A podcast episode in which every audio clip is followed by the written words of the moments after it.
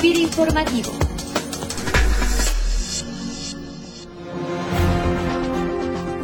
Hola, ¿qué tal? Bienvenidos a FIRA Informativo. Les saluda como cada emisión desde Oficina Central Cecilia Arista, iniciando esta nueva semana de labores en la institución. Y en esta semana en el podcast para el personal de FIRA que nos escucha a través de esta breve cápsula de información, pero también para quienes consultan nuestro podcast institucional a través de las redes sociales en Twitter y en Facebook, queremos compartir con ustedes la relevante visita que la semana pasada tuvimos en las oficinas centrales de FIRA en la ciudad de Morelia, Michoacán, en donde por primera vez se llevó a cabo en las instalaciones de FIRA y fuera del recinto de la Asociación de Bancos de México, la sesión ordinaria mensual del Comité Agropecuario de esta asociación y en la que participaron más de 20 representantes de la banca a través de sus áreas de negocio relacionadas con el financiamiento al sector agropecuario. Y bueno, pues al dar la bienvenida a los integrantes de este Comité Agropecuario de la Asociación de Bancos de México, el director general de FIRA, Rafael Gamboa González, señaló que mediante la operación conjunta con los bancos, la prioridad de FIRA es continuar incorporando acreditados al sector financiero. Vamos a escuchar. En la labor de FIRA, un tema muy importante es el incorporar acreditados al sector financiero. Y en ese sentido, el año pasado llegamos a dos, bueno, 1.247.000 acreditados registrados en nuestro sistema.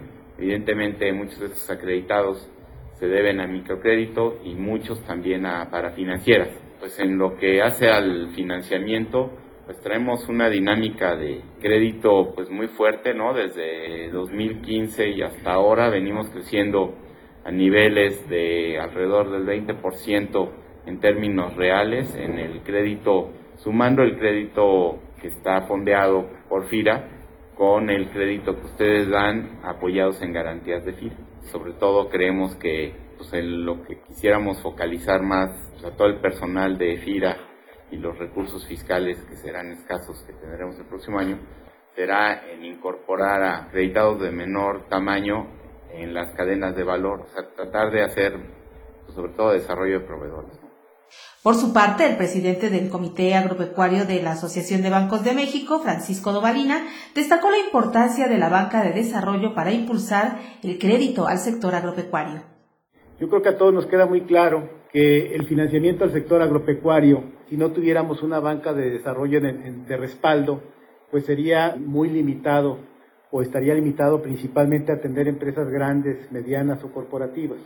Entonces, tener una banca de desarrollo detrás de nosotros o apoyándonos en esta labor nos permite, digamos, bajar más el monto de financiamiento, nos permite incrementar la inclusión financiera o inclusive nos permite poder enlazar a las grandes empresas con los proveedores para efecto de que vayan participando más en la cadena agroalimentaria. Entonces, Precisamente esa es la, introducción que hacemos de que decíamos que no es fácil colocar recursos al sector agropecuario por la característica de la tenencia de la tierra que está pulverizada, que una buena parte no tiene sistemas de riego, que una buena parte no está tecnificada. En ese sentido, bueno, lo que hemos comentado es que para nosotros es importantísimo tener el apoyo de una banca de desarrollo como lo es FIRA, una banca que tiene más de 60 años y que pues ha tenido un desempeño muy favorable en todos estos años. FIRA nos ha ayudado a implementar una serie de mecanismos como los apoyos en tasa de interés para poder hacer motivante el seguir fondeando operaciones. Y como comentaba al principio, estas tasas que hoy tenemos para operaciones de largo plazo, la verdad es que siguen siendo bastante atractivas, sobre todo si podemos contar todavía con opciones de, tasa fija.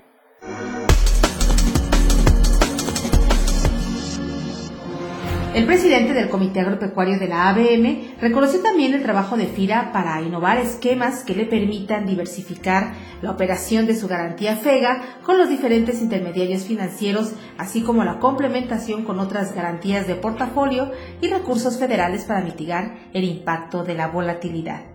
Y bueno, pues siendo FIRA una institución considerada como banca de segundo piso que dispersa sus recursos a través de diferentes intermediarios financieros, bancarios y no bancarios se torna muy importante para los beneficiarios de nuestros recursos.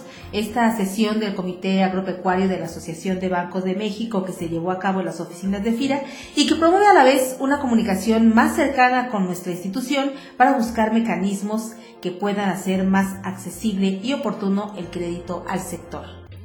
Pues con esta información llegamos al final de nuestro podcast, invitándoles como siempre a que nos hagan llegar a la cuenta de correo institucional enlace arroba fira.gov.mx sus comentarios y sugerencias. Que tengan todos ustedes una excelente semana de trabajo. Hasta el próximo lunes. FIRA Informativo